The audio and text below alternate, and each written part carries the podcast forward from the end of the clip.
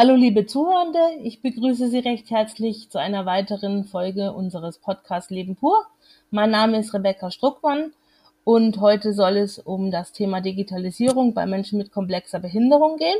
Und anders als sonst darf ich heute meine liebe Kollegin Anna Jerosenko begrüßen als meine Gesprächspartnerin, weil sie sich im Zuge der Vorbereitung auch auf unsere Tagung, die das Thema hatte dieses Jahr, sich intensiv mit dem Thema befasst hat und mir alle Fragen, die ich dazu habe, äh, gut beantworten wird. Hallo Anna, es freut mich, dass du da bist.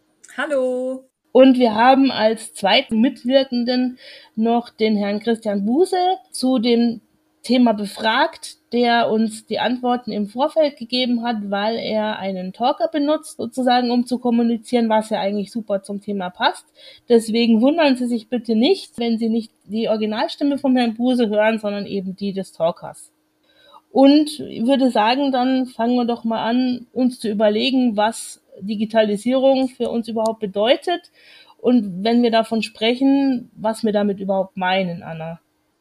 Ja, also Technologien, die uns das Leben leichter gemacht haben, hat es ja schon immer gegeben. Glühbirne oder das Telefon, alles Technologien, die uns weitergebracht haben. Und jetzt sind wir aber in einer ganz neuen Phase, einer digitalen Revolution schon fast, wo wir uns in einem Prozess der Welttransformation eigentlich befinden. Da würde ich gern zitieren den Herrn Tenor, das ist ein Erziehungswissenschaftler, und er hat versucht, Digitalisierung zu definieren und er, er schreibt, es ist ein Prozess der Transformation unserer Welt, angestoßen durch die extensive Nutzung von Strategien, die auf Technologien basieren und eine hybride Vernetzung von analoger und digitaler Realität erzeugen. Also er sagt, Dinge, die wir früher analog dargestellt haben, stellen wir jetzt in Ziffern dar und wandeln analoge Signale in digitale Datenströme um. Und dadurch kriegen wir eine viel größere Vernetzung. Das bedeutet, Geräte sind jetzt viel stärker untereinander vernetzt oder auch mit anderen Menschen vernetzt auf der ganzen Welt. Wir kriegen jetzt Daten. Informationen liegen jetzt nicht nur zum Beispiel gedruckt vor, sondern werden durch Daten abgebildet, die wir, die wir aufrufen können, auf die wir auch ganz flexibel Zugriff haben können. Und dadurch haben wir auch den Vorteil, dass viele Infos nicht mehr so einfach verloren gehen können wenn sie vorher auf Papier standen, sind sie jetzt nicht mehr so leicht ja zu verlieren. Die sind jetzt in einer Cloud oder auf einem Rechner und können nicht so leicht zerstört werden. Wir haben die Digitalisierung, diese große, diese riesige Digitalisierungswelle, in der wir uns gerade befinden, bekommen, seitdem das Internet für uns alle ähm, nutzbar geworden ist. Das war so um die 1990er Jahre. Erst da sprechen wir von dieser klassischen Digitalisierung, in der wir gerade uns befinden. Was wir jetzt auch immer mehr bekommen, sind Hightech-Geräte, also Tablets und Smartphones sind ja auch wirklich auf hohem Hightech-Niveau. Sie sind sehr komplex. Man kann sie programmieren, man kann sie auf jeden Einzelnen ein Stück weit einstellen, also personalisieren. Und die sind mittlerweile auch sehr lernfähig. Ja, durch das maschinelle Lernen lernen diese Geräte auch immer mehr über uns und können sich immer mehr an uns anpassen. Man kann sie wirklich auch in ganz unterschiedliche Arten und Weisen mittlerweile bedienen. Über Sprache, aber über, auch über Touch, über, über Knöpfe natürlich auch immer noch, wobei das weniger wird. Daher sind wir jetzt in einem ganz speziellen Bereich der uns vor viele Herausforderungen stellt. Ja, es klingt total spannend, was du erzählst, weil es ist eigentlich ein, ein Riesenfeld und unser ganzes Leben ist davon betroffen. Ich denke, in unser, also unsere Generation, in Anführungszeichen, ist da ja auch einfach mit reingewachsen und groß geworden und irgendwann gab es einfach die Bezeichnung, also eine Bezeichnung dafür, die sich Digitalisierung nennt, aber ich glaube, keiner kann sich von uns mehr vorstellen, jetzt heutzutage ohne Internet auszukommen da schließt sich gleich meine Frage auch an, eben wie speziell das jetzt unsere Zielgruppe betrifft, weil zum Beispiel ja auch durch die Medienbildung sozusagen oder die Medien auch die Digitalisierung für sich nutzen. Also was würdest du dazu sagen, wie der Aspekt da reinspielt und unsere Zielgruppe im Alltag auch weiterhilft? Ja, die Medienbildung ist eine Grundlage überhaupt, um mit digitalen Medien, aber auch mit digitalen Geräten umgehen zu können. Für unsere Zielgruppe, also für Menschen mit komplexer Behinderung, erhalten sie nach wie vor nicht, nicht so viele Angebote, um den Umgang auch lernen zu können, weil viele technische Geräte nicht von vornherein an deren Bedürfnisse angepasst sind. Medienbildung fängt aber eigentlich auch schon wirklich bei ganz basalen Sachen an, die man als Kind vielleicht schon gelernt hat. Zum Beispiel, wie mache ich ein Radio an oder wie nehme ich eine Sprachnachricht mit dem Smartphone auf oder wie schaue ich mir vielleicht ein Foto von der Familie auf meinem Tablet an? Also solche Fragen stellen sich und klingt erstmal banal, aber alles sind gewisse Prozesse und müssen auch gelernt werden und auch eingeübt werden. Also die Frage bei der Medienbildung stellt sich da wirklich, wie bringe ich Menschen bei, mit Medien umzugehen? Und zwar auch nicht nur umzugehen, also bedienen, Geräte bedienen, sondern auch zu reflektieren, ist dieses Medium oder dieses Gerät überhaupt zielführend oder ist es gut für mich oder fällt was anderes dabei hinten runter. Aus der Medienpädagogik weiß man, dass die Königsdisziplin die sogenannte aktive produktionsorientierte Medienarbeit ist. Das bedeutet, dass man allen Schülerinnen und Schülern, egal welchen Alters, Medien zur Verfügung stellt und während man an diesen Medien etwas macht und daran arbeitet, auch darüber etwas lernt. Das nennt sich diese produktionsorientierte Medienarbeit. Man produziert zum Beispiel eine Sprachaufnahme oder man produziert ein Video und dadurch lernt man selbst aktiv mit diesem Medium umzugehen. Das steht wirklich übergeordnet bei allem. Und bei unserer Zielgruppe ist es natürlich so, da kommen die Assistenzen ganz stark ins Spiel, die unserem Klientel bestimmte Medien anbieten müssen und den Umgang auch einüben müssen. Und da steht, spielt natürlich auch nochmal die digitale Infrastruktur mit rein. Also ohne eine, die Verfügbarkeit der entsprechenden Geräte kann natürlich auch digitale Medienkompetenz aufgebaut werden. Ein Beispiel haben wir aus einem unserer Einsendungen für den Förderpreis von der Förderschule am Marsbruch in Dortmund. Ihre ganze Schule ist sehr stark darauf angelegt, Medienkompetenz an alle Schülerinnen und Schüler zu vermitteln. Und die haben jedes Jahr ein paar Medientage, an denen in kleinen Schritt der Umgang mit Medien, zum Beispiel bestimmten Funktionen von Apps auf einem Tablet gelernt wird. Die haben auch auf ihrer Homepage ganz kleinschrittige Anleitungen hochgeladen, wie man zum Beispiel ein Foto macht über ein iPad. Solche, solche, so eine Aufdröselung ist oft immer ganz hilfreich, wenn man selbst vor der Frage steht, wie vermittle ich Medienkompetenz vielleicht an äh, die Person, die ich betreue. Ein weites Feld, Anna, du hast es, du hast es schon gesagt, das Assistenzsystem unserer Zielgruppe ist da total entscheidend, weil viele es einfach auch körperlich und motorisch gar nicht schaffen, sage ich mal, den PC einzuschalten oder das Tablet gezielt so die App zu treffen, dass die dann aktiviert wird. Da würde ich schon zum nächsten Punkt kommen, nämlich Einrichtungen der Behindertenhilfe. Was würdest du sagen, was bedeutet Digitalisierung in dem Zusammenhang und welche Bereiche betrifft das? Unbemerkt vielleicht ist die Digitalisierung auch schon lange in die Behindertenhilfe auch eingezogen. Angefangen hat es in dem Bereich, in dem die Mitarbeiterinnen und Mitarbeiter die stärkste Kontrolle und auch den größten Nutzen für ihre Arbeit gesehen haben, also auf der Ebene der eigenen Arbeitsprozesse, wo beispielsweise die Dienstplanerstellung digitalisiert wurde oder die Kommunikation in den Chat beispielsweise verlagert wurde, ins Internet verlagert wurde.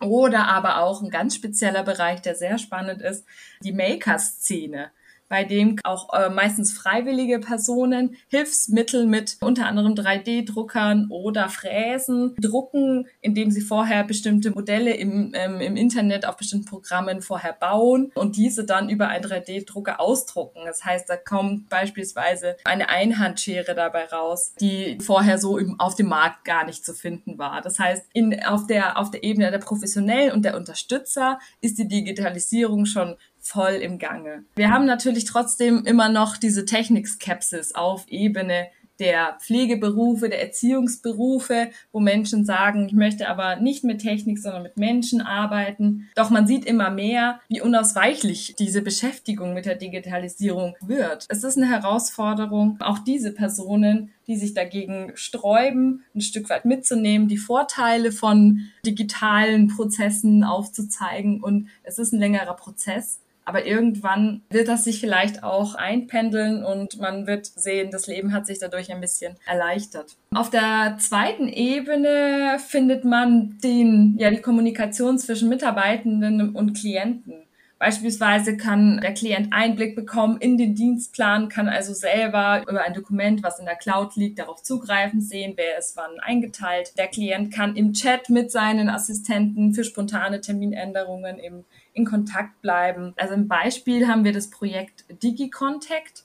Das ist ein Projekt der Alsterdorf Assistenz Ost in Hamburg. Die haben versucht, Menschen, die alleine wohnen, über die Bereitstellung eines Tablets ihnen immer eine, eine Möglichkeit zu bieten, mit ihren Assistenten in Videotelefonie und Online-Kontakt zu treten, falls ein Problem auftritt oder falls Hilfe benötigt wird sodass manche Assistenten auch gar nicht sofort kommen müssen, sondern über dieses Tablet akut helfen können, je nachdem, worum es geht.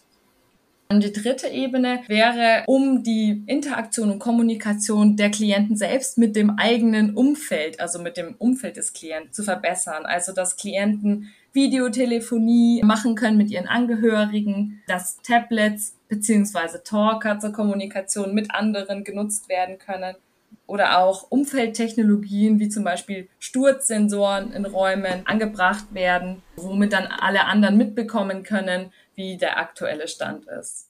Zum Managen meines Teams nutzen wir zum einen Online-Dienstpläne, die für alle einsehbar sind und eine langfristige Organisation, zum Beispiel über einen Zeitraum von zwei bis drei Monaten möglich machen. Zum anderen haben wir eine gemeinsame Chatgruppe, in der Informationen, Ansagen und Absprachen geschrieben werden. So können wir sehr spontan mit Veränderungen und Neuerungen umgehen.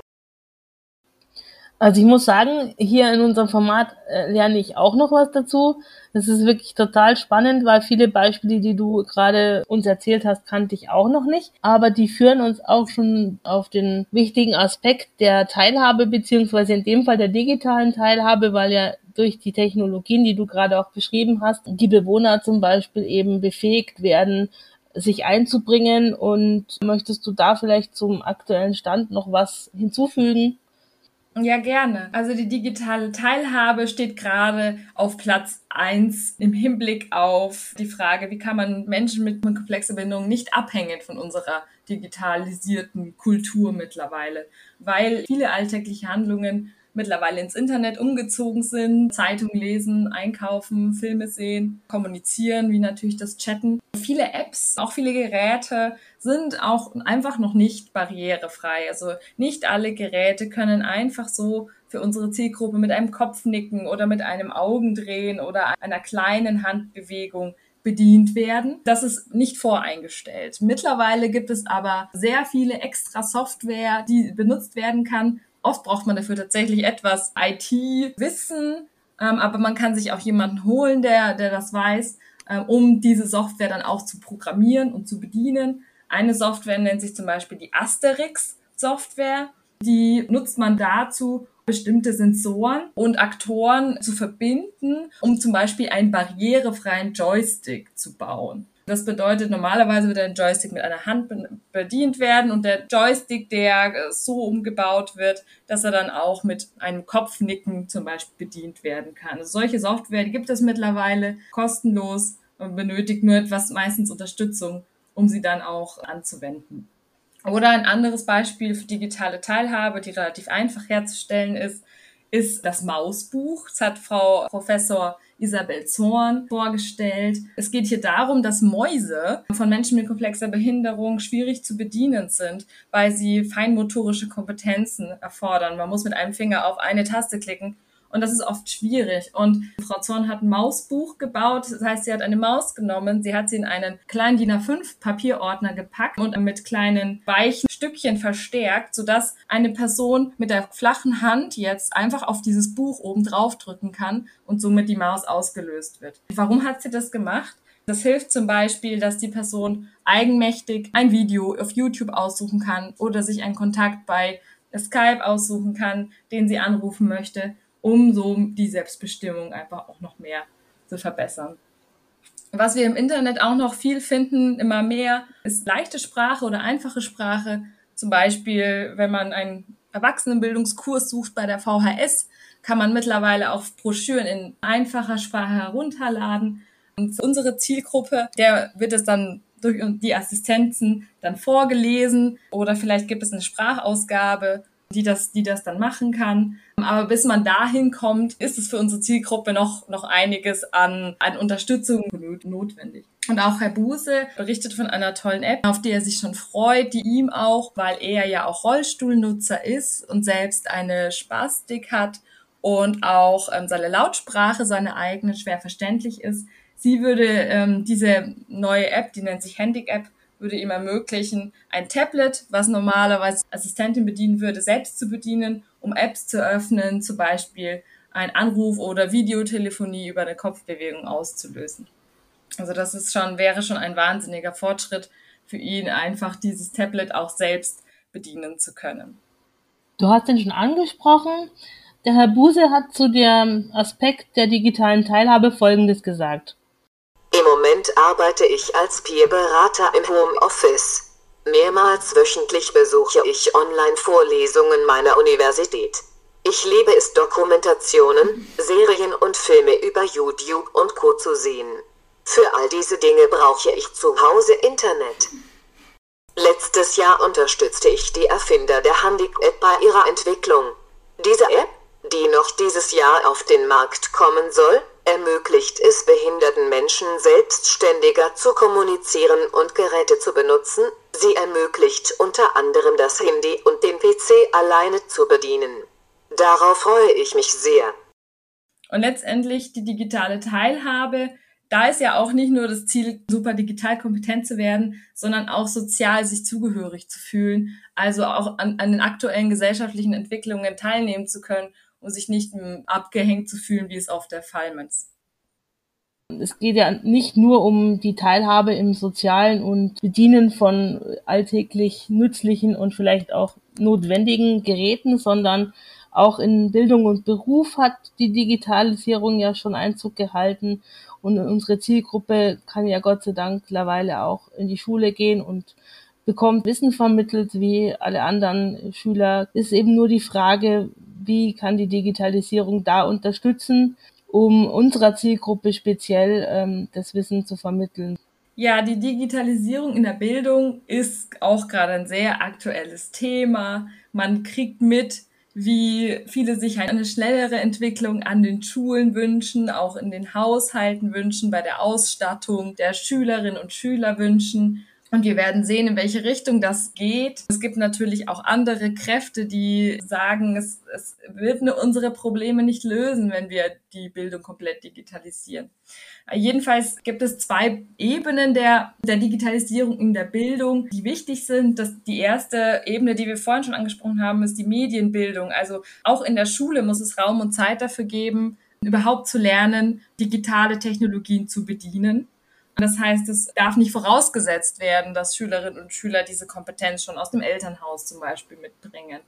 Und bei Menschen mit komplexer Behinderung braucht es dann sowieso noch mal viel mehr Zeit, um die Nutzung eines Tablets einzuüben. Der zweite Bereich ist die Bildung durch Medien, also die Vermittlung von Kulturtechniken, beispielsweise des Lesens oder des Schreibens oder auch einfach bestimmte thematische Inhalte zum Beispiel eine Unterrichtseinheit über das Wetter, die können über Medien unterstützt werden. Da gibt es verschiedene Möglichkeiten, zum Beispiel Lernplattformen, auf denen die Schüler weiterführende Informationen zu dem Thema finden. Natürlich auch Videokonferenzen Statt Tafeln werden mittlerweile Smartboards verwendet. Das sind Tafeln, die man nicht mehr mit Kreide beschriften kann, sondern auf die durch einen Beamer ein Fenster projiziert werden kann und der Lehrer dort auch Internetseiten aufrufen kann, Videos zeigen kann. Und es gibt natürlich auch Apps, die alle Schüler auf Tablets benutzen können, zum Beispiel um ein Video aufzunehmen. Somit kann auch die Lehrkraft das Lernen ein bisschen, ein Stück weit personalisieren. Für jeden Schüler, zum Beispiel auf dem Tablet, kann dieser Schüler Schritt für Schritt lernen lernen in seinem eigenen Tempo und dadurch könnte der Lernerfolg verbessert werden. Daher haben wir hier diese beiden Ebenen, aber äh, wir sind noch in der Phase des Ausprobierens und des Warmwerdens mit der Technologie die Entwicklung ist ja manchmal ein bisschen schneller, als wir uns das vielleicht wünschen. Aber manche Dinge brauchen eben auch noch ihre Zeit. Ja, Thema Bildung und auch Studium. Auch da darf sich der Herr Buse gerne wieder äußern, denn er studiert ja auch. Und ähm, zu dem Bildungsaspekt hat er uns folgendes Statement gegeben. Vor kurzem nahm ich an einer Weiterbildung der EUTB Würzburg teil. Bedingt durch die Schutzmaßnahmen der Corona-Pandemie konnte die Veranstaltung nur online stattfinden. Wöchentlich besuche ich Unterricht, in dem der Tauker Gebrauch findet. Ich lerne dort den Tauker besser einzusetzen und flüssig zu benutzen. Anna, lass uns doch einen kleinen, vorsichtigen Blick vielleicht in die Zukunft wagen was gibt's da für, sage ich mal, futuristische Entwicklungen, die wir uns vielleicht jetzt heute auch noch gar nicht vorstellen können und nur aus Science-Fiction-Filmen kennen, wobei man ja auch sagt, da gibt's immer ein Fünkchen Wahrheit, die da drin steckt. Vielleicht ist es ja in ein paar Jahrzehnten soweit. Die Frage ist, ob das unsere Generation noch mitbekommt. Aber vielleicht gibt es auch ganz realistische, nachvollziehbare zukünftige Ziele, wo die Digitalisierung noch hinstrebt. Absolut. Das Stichwort ist künstliche Intelligenz erstmal und vielen lässt es einen Schauer über den Rücken laufen, weil viele damit erstmal eher Dystopien und Sorgen verbinden. Und künstliche Intelligenz wird mittlerweile auch bei unserer Zielgruppe erprobt und angewendet, beispielsweise in dem Projekt Incension, geleitet von Professor Dr. Peter Zentl, in dem eine Sensorumgebung in einem Raum geschaffen wird, in die ein Mensch mit komplexer Behinderung kommt dort bestimmte Bewegungen ausführt und daraufhin zum Beispiel das Licht angeht oder ein Rollladen runterfährt oder die Musik angeht und die künstliche Intelligenz dahinter, hinter diesem Programm lernt, also wie die Bewegung ausgeführt wird und kann dann, wenn die Bewegung ein bisschen unterschiedlich ausgeführt wird, trotzdem die richtige Reaktion zeigen. Also das ist eine Möglichkeit und, und das hilft auch, wenn wir zum Beispiel gerade einen Personalmangel haben, die vertraute Assistenzperson gerade nicht in der Nähe ist und somit dieses System aber ähm, unvertrauten Personen, die äh, mal eingesprungen sind und den Menschen mit komplexer gar nicht kennen, unterstützen können und sagen können, mit dieser Geste hat jetzt die Person einen bestimmten Wunsch geäußert und das könnte der Assistenz bei ihrer Arbeit helfen. Dann haben wir auch noch den Bereich der virtuellen Realität. Man, man spricht oder man stellt sich darunter oft VR-Brillen vor, die unserer Zielgruppe ermöglichen können, in neuen Gebieten zu sein, in denen sie sonst nicht hinkommen würden, weil es zu aufwendig, zu weit weg oder zu barrierebelastet ist sozusagen. Beispielsweise könnte mit einer VR-Brille der Blick von einem Gipfel dargestellt werden oder ein Wanderweg dargestellt werden, in dem man sich dann hineinversetzen kann, ohne wirklich dort zu sein. Und auch natürlich ähm, haben wir noch den Aspekt der Robotik. Hier kommt dann immer sofort die Frage auf, werden Roboter jetzt die Pflege von Menschen mit komplexer Behinderung und auch deren Bildung und Assistenz übernehmen? Fragezeichen. Also, so weit sind wir nicht. Also so weit sind wir immer noch nicht. Roboter etwas machen, dann übernehmen sie kleine Einheiten von Aufgaben, zum Beispiel das Essen anzureichen, wenn eine Person mit komplexer Behinderung zum Beispiel auf eine Taste drückt oder den Finger bewegt, dass dann das Essen angereicht wird. Der Vorteil ist, dass dadurch die Assistenz gerade was anderes machen kann, beziehungsweise ja für andere da sein kann und aber auch sich die Person mit komplexer Bildung selbst so viel Zeit zum Essen nehmen kann, wie sie möchte. Aber die Anpassungen und auch die Kontrolle über so einen Roboter müssen natürlich klar und, und auch sicher sein. Das wären wir zum Beispiel auch beim Thema Datenschutz, ähm, Thema Sicherheit. Ich zum Beispiel nutze ja privat tatsächlich sprachgesteuerte Assistenzdienste. Also, aber ich muss sagen, wenn man ja diese Sehbehinderung hat, so wie ich sie habe, ist es schon praktisch, Dinge per äh, Sprache steuern zu können, um äh, in gewissen Lebensbereichen es sich einfach leichter zu machen. Was aber, wie gesagt, eben voraussetzt, dass man die Lautsprache ohne Verständigungs- und Verständnisprobleme beherrscht. Das ist ja nicht bei allen oder auch bei vielen Menschen unserer Zielgruppe leider nicht so, dass die ja eben dann Talker und sowas nutzen müssen. Ich wollte außerdem noch kurz ausführen, dass diese Robotik, die du angesprochen hast, Anna, was ja auch wirklich ein bisschen futuristisch wirkt und wie aus einem anderen, aus einem anderen Universum, habe ich auch erfahren im Zuge therapeutischer Reha-Maßnahmen. Also da gibt es wirklich schon so ein Exoskelett, in dem du Menschen, die normalerweise querschnittsgelähmt sind und gar nicht mehr selbstständig laufen können, sozusagen, die werden äh, dadurch passiv bewegt und können aufrecht stehen und auch ein paar Meter laufen, aber das sieht dann auch wirklich aus, als würde sich ein Roboter bewegen. Und natürlich funktioniert es nur so lange, sage ich mal, wie das Akku hält und du musst es auch vorher trainieren. Also die Muskeln müssen erstmal daran gewöhnt werden und der Kreislauf muss sich darauf einstellen. Aber das war wirklich spannend zu beobachten, weil das haben unsere Zuhörer vielleicht auch schon in ein oder anderen Dokumentation mal mitbekommen, dass da die Entwicklung auch fortschreitet. Ja, sehr spannend. Viele Technologien, digitale Medien werden stark dafür eingesetzt, um Menschen mit komplexer Behinderung zu unterstützen, eine Behinderung oder eine Einschränkung ein Stück weit zu kompensieren oder in Phasen der Krankheit, die vielleicht häufiger auftreten als bei der Durchschnittsbevölkerung, dann auch sofort die Hilfe zu holen, die benötigt wird. Also da sagt auch Herr Buse, ist er sehr froh drum, dass es, dass es das alles gibt. Er möchte natürlich trotzdem so selbstbestimmt wie möglich sein Leben auch führen dürfen. Durch meine Behinderung ergeben sich Phasen, in denen ich akut mit Beschwerden zu kämpfen habe. Manchmal verlangen diese Situationen ein Eingreifen meiner Assistenten, damit sie mich immer im Blick haben, nutzt der Nachtdienst in solchen Zeiten eine Überwachungskamera. Durch meinen E-Rolli bin ich im Alltag flexibler und eigenständiger. Ich überfiel den E-Rolli alleine zu steuern. Das Gerät hat einige zusätzliche Funktionen, wie zum Beispiel das Ansteuern des Fernsehers.